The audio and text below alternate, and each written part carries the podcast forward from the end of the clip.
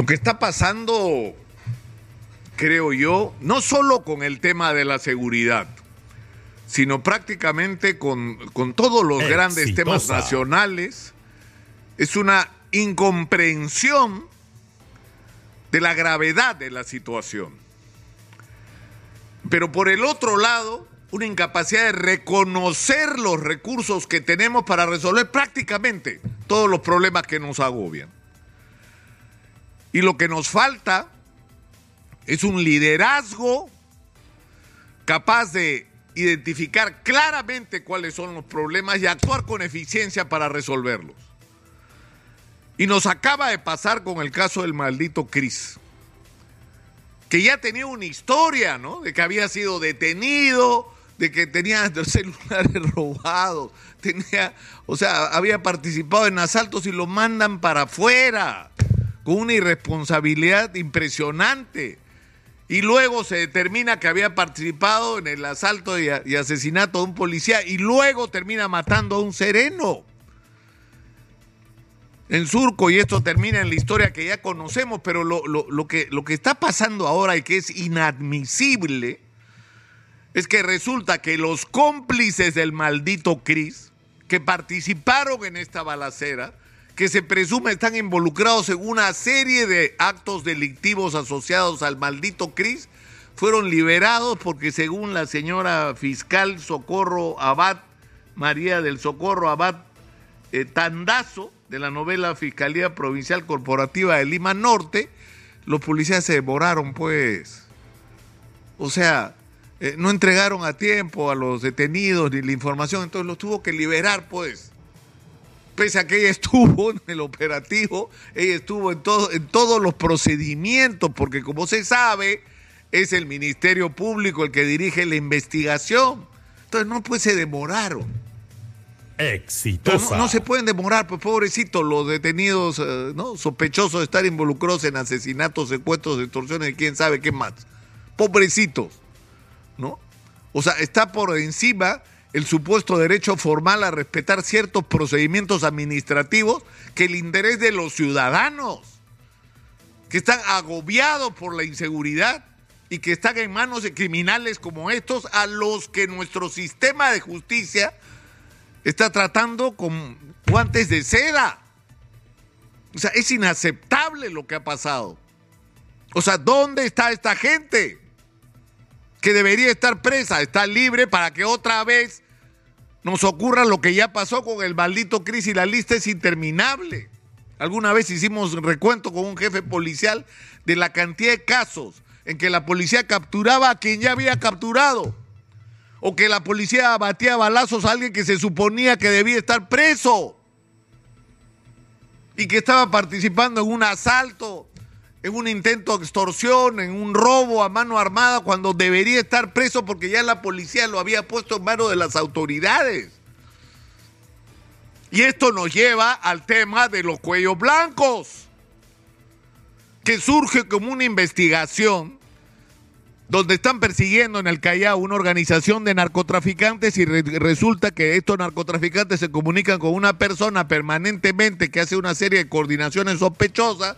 Esta persona resulta ser un abogado que coordina con los miembros de la Corte Superior de Justicia del Callao y que estos miembros de la Corte de Justicia del Callao coordinan además no solamente con otros delincuentes, para obtener favores, reducciones de penas, liberaciones y todo tipo de trampas para impedir que la justicia actúe, sino que esta cadena llegaba hasta la mismísima Corte Suprema. Así empieza la investigación de los cuellos blancos.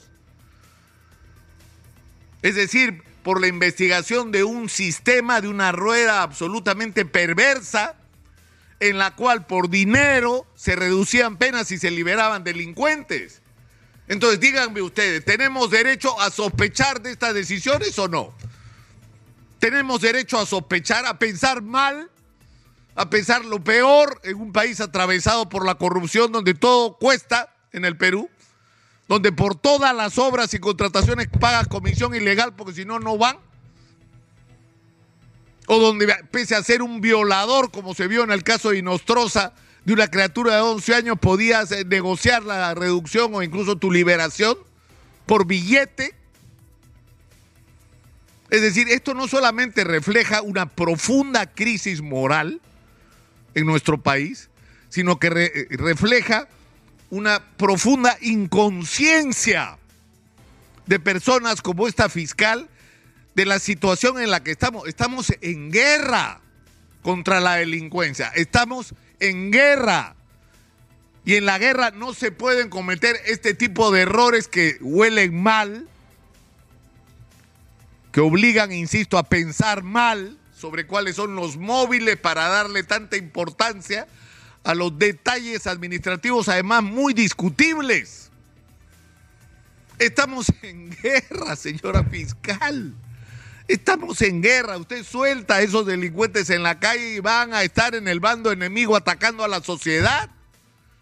Y usted los ha devuelto al campo de batalla para que agravien, ataquen, asesinen a los ciudadanos. Entonces, e-, es un asunto muy serio. Y lo que más preocupa es el Congreso de la República aprobando, me van a disculpar, idioteces. Como esa, le vamos a dar a los serenos el derecho a hacer uso de armas no letales. Pero no nos dicen que prácticamente todo lo que han autorizado ya se está usando, excepto el gas pimienta. Y que por supuesto hay proveedores de estos productos que están babeando así del negocio que van a hacer vendiendo el equipo a los municipios. Como si eso resolviera algún problema. ¿Qué va a hacer un sereno con un arma no letal frente a un delincuente con una 9 milímetros? Díganme ustedes, si no arriesgar su vida. No tiene sentido.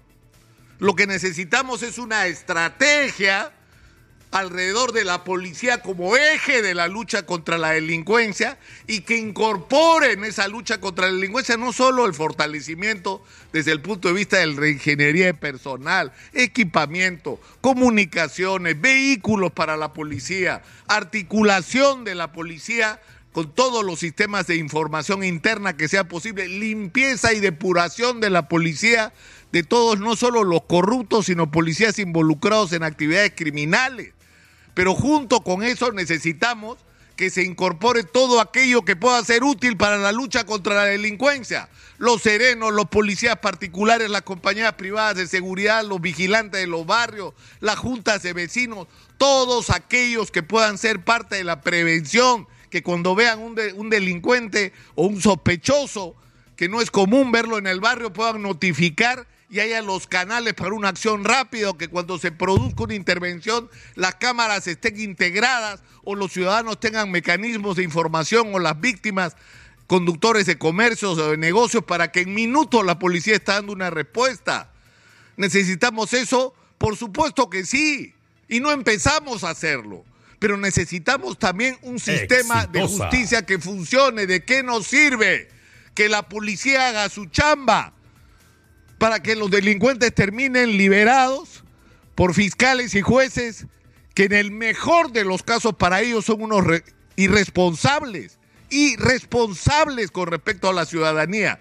Y en el peor de los casos, todo lo malo que ustedes quieran pensar, todo lo malo que ustedes quieran pensar, porque lamentablemente estamos en un país donde se ha pagado por la libertad de delincuentes. Y eso es los cuellos blancos. Entonces, no solo la relación con los políticos que le encanta, ¿no? A los medios, no, señor.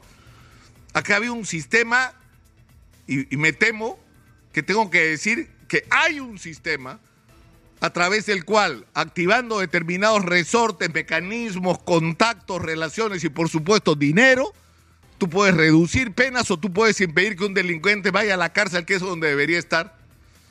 Y contra eso hay que luchar. Entonces necesitamos que todas las instituciones estén incorporadas a esta guerra contra la delincuencia. Pero para eso necesitamos, antes que cualquier otra cosa, el liderazgo. O sea, que la cabeza sea consciente. Uno puede discrepar. A mí no me gusta el estilo del señor Bukele ni su discurso, pero me parece que es eficiente, es consecuente. Se ha comprado el pleito.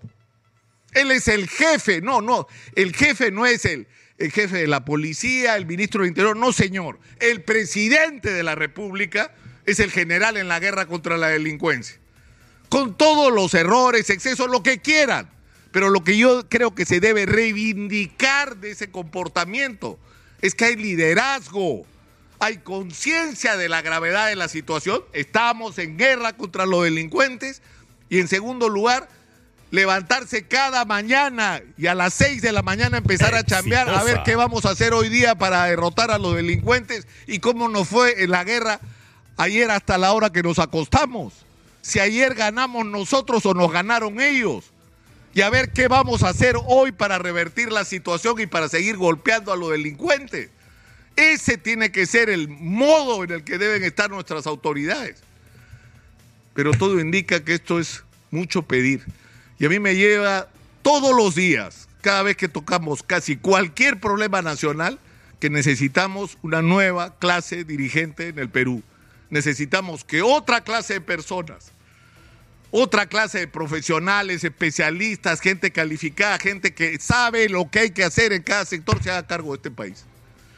En base a planes de largo plazo, donde no importa quién sea el presidente ni qué signo político sea, donde las cosas que hay que hacer en el Perú se hagan en términos no solamente de seguridad, sino en términos de desarrollo de la infraestructura, de la educación, de la salud pública, de, la atracción de la inversión, de la resolución de conflictos sociales, del desarrollo de la agricultura de exportación, del turismo, de todo, que nuestros objetivos sean de largo plazo.